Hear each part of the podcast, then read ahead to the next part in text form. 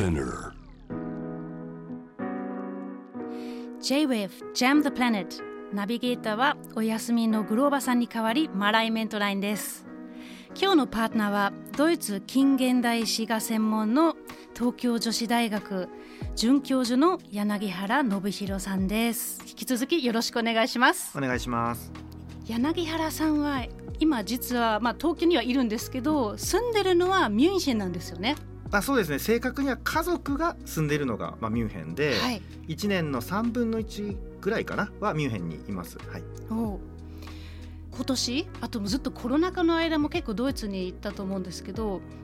まあ、今年、まあ、大きな出来事があって、まあ、それは、まあ、ウクライナの、まあ、ロシアによる侵攻だと思うんですけどその時要するに戦争が始まった頃もドイツにいらっしゃったんですよね。そうですね。2月24日はちょうどあのミュンヘンにいました。はいはい、どんな感じだったんですか？何か感じたんですか？うんやっぱりあのドイツはあのウクライナの国境からまあ800キロぐらいしか離れてなくてであとリアルタイムというか時差が基本的にはないというかあの戦争が朝起きたらそれがまさに朝報道されてその夜にはもうショルツ首相があの国民向けのですねテレビあの放送してましたね。私もまあよく親とこう話してて今回じゃあ戦争になるのかならないのか、まあ、ずっとニュースにもなってたと思うんですけれども絶対にならない最後の最後にロシアは引くんだぞってずっと言われてたんですよ、うんうん。だからあそうなんだ。引くのかな。やっぱり今回も無事になんとか終わるのかなって思ってたらまさかっていう感じだったんですけどそういうようなドイツ人の反応も感じたんですか？そうですね。やっぱりその日と次の日ぐらいは街の雰囲気やっぱりちょっと変わってたって感じですね。緊張感がちょっと走ってるって感じですかね。うん。うん、私はあの4月にドイツに1回帰ってるんですけれどもその時やはり驚いたのは旗ですね。私あの北ドイツ出身で結構あの旗上げてる人がたくさんいるんですけどどこ見てもウクライナの国旗だったんですよね。あのねファーストフード店とかもあ。メニューがあのウクライナカラーに変わったりとかミュンヘンだと、あそう、はい、であとすぐ3月の真ん中ぐらいにはもうウクライナ語であのアナウンスというかですね電電光掲示板ですよね。あれはウクライナ語も入ってましたね。あそうなんですね、それは要するにウクライナ人がたくさんそのタイミングで入ってきたということですかね。そうですそうです、うん。それはなんか取材したりとか見に行ったりとかしたんですか？そうですね。あの実は3月の前半はいわゆるデモはい。にあの参加してデモの様子を実際ちょっと見てきたんですね。でその後はいわゆる寄付。あのウクライナからの、まあ、避難民の人に対する、まあ、難民の人に対する寄付ですよね。うんでさらに3月の中旬以降は、まあ、駅とかであのウクライナの人を受け入れるところがあるんでそういうところをちょっと見てきたりしました。そこにはどんなものが行われてたんですか？そうですね。まずデモはこれもちょっと実は学生にもよく言うんですけどもとにかく若者が多い。はあそれ何のデモだったんですか？ちなみに。えっと、反戦デモですね、はい、あの要は、えっと、プーチンは戦争をやめろっていうですねデモが広場で5000人ぐらいかな、まあ、街によってはもっと何万人規模でも集まったりしたんですけど観察してるとコロナがあるからやっぱり人の出入りが激しいんで多分5000人って言っても実際は万単位で集まってたと思いますね。はい。でその多くは若者だったってことですか？そうですね、まあ、土日だったってこともあるしあと若者が中心になったデモもハンブルクとかで行われましたよね。フライデーズ・フォー・フューチャーがやった、はい、なんか日本ではあんまりその若者のデモが見かけないんですけど、まあ今回のまあ戦争なんですが、まあ、結局そのドイツでデモをやったってまあ変わらないじゃないかっていうねちょっとそういう声もなんかちょっと聞いてきそうな感じではあるんですけどそれでもなぜデモをみんなやろうと思うんですか？あのねデモに参加してすごい印象的やったのがあのやっぱりロシアとかウクライナの人は結構ドイツに住んでるんですよ。はいでミュンヘンでも人口の1%以上はロシア系かウクライナ系なんですよ。だからその人たちと一緒にまあ連帯するっていう感じでなんかうんやっぱ不安があったんでデモに参加した方がちょっと落ち着くっていう感じですよね。はい、で若者に関してはやっぱり自分たちの未来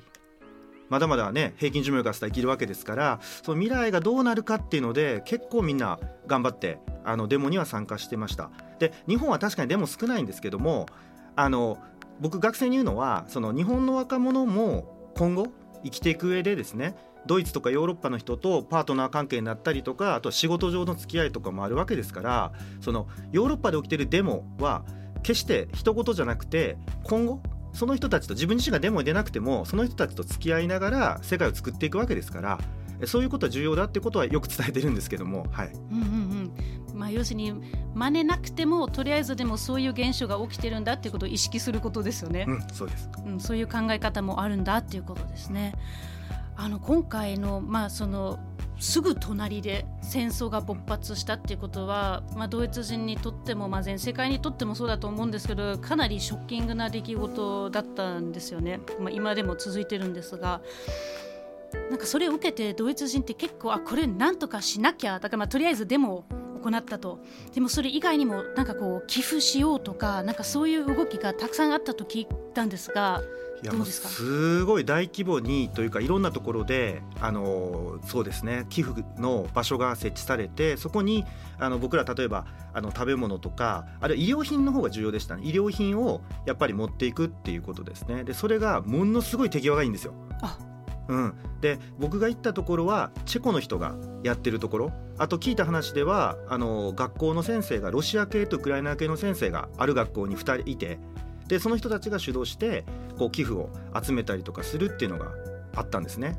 その手際がいいっていう話なんですか？それってなんでそんなに手が手際が良かったんですかね、いやもうやっぱりあの結構日本でも話題になってたようにあのヨーロッパやドイツに、まあ、たくさんの難民がですね2010年代の真ん中からたくさん入ってきたんですよね。はい、であの時にノウハウがその市民社会レベルで結構培われててなんかみんな楽しそうに あの、まあ、起きていることはすごいあの悲しいことというかひどいことなんですけども、まあ、楽しそうにみんなこう手際よくテキパキテキパキこうやってましたね。はい、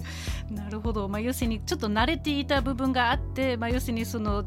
助ける方法があったから、まあ、それでちょっとよしややるぞっていう感じだったわけですね。そうです。やっぱりさっきデモも同じなんですけどちょっと不安な気持ちが少し解消されるっていうか行動することででそういう効果があったと思いますね。私が聞いた話だと結構自分のあのその休暇用のアパートを、まあ、貸し出そうとかなんかそういうことをやってた人がいたんですがそれってなぜですかね？えっとですね結局難民の人たちがたくさんやってきたらやっぱ住居が不足するんですよね。泊まるところがで一時滞在所みたいなのを、うん。まあ、部屋がたくさんですね。部屋持ってる人とかはちょっと提供したりとか、えー、っとまあ、一時的にでもあの泊まってくださいってことで、えー、とそういうシステムがまあ出来上がってたんですよね。だから保険とかもあの結構優遇されたりとかそういうふうな現象が起きてましたね。ただ世論調査を見てみると実はあのドイツの中ではまあ、要するにその旧西側と旧東側でちょっとこう感情的な差があるっていうことが分かったんですがその背景にはどんな現象があるんでしょうか？えっとねこれやっぱり旧東ドイツってことですよね旧東側っていうのは。旧東ドイツってやっぱりロシア語が必修だったのでむしろ第一外国語だったんですよね。でそれはもちろんえーと、統一前の時代ですけども東ドイツの時代だけどやっぱりそういう、まあ、文化みたいなのはちょっと継承されてるって面もあるしあとは最近ちょっとイギリスの歴史学者がまあ言っててちょっとだけあの話題になってるというかあのその疑問がいっぱい出てる反論とかも出てるんですけどもそもそもドイツは東と西あったわけですけどあれはもうフランク王国の時代から規定されてましたみたいな理論もあるんですよ。つまり西フランク王国と東フランク王国とその奥みたいなんででちょうど東ドイツと西ドイツがそういう形で、まあ、プロイセンとか分かりやすいんですけど分かれると。だからそもそも文化圏が千何百年違うんだって言ってる人も出てきました研究者としては、はい、ただそれに対していろんな意見はあるもちろんもちろんもちろんもちろん。なるほど。やっぱり反論あるんじゃないですかそれは。さすがに。まあどうかなとちょっと思いつつ、うん、まあまあまあそんなところもあるかと思います。よくわかりました。はい。JAM The Planet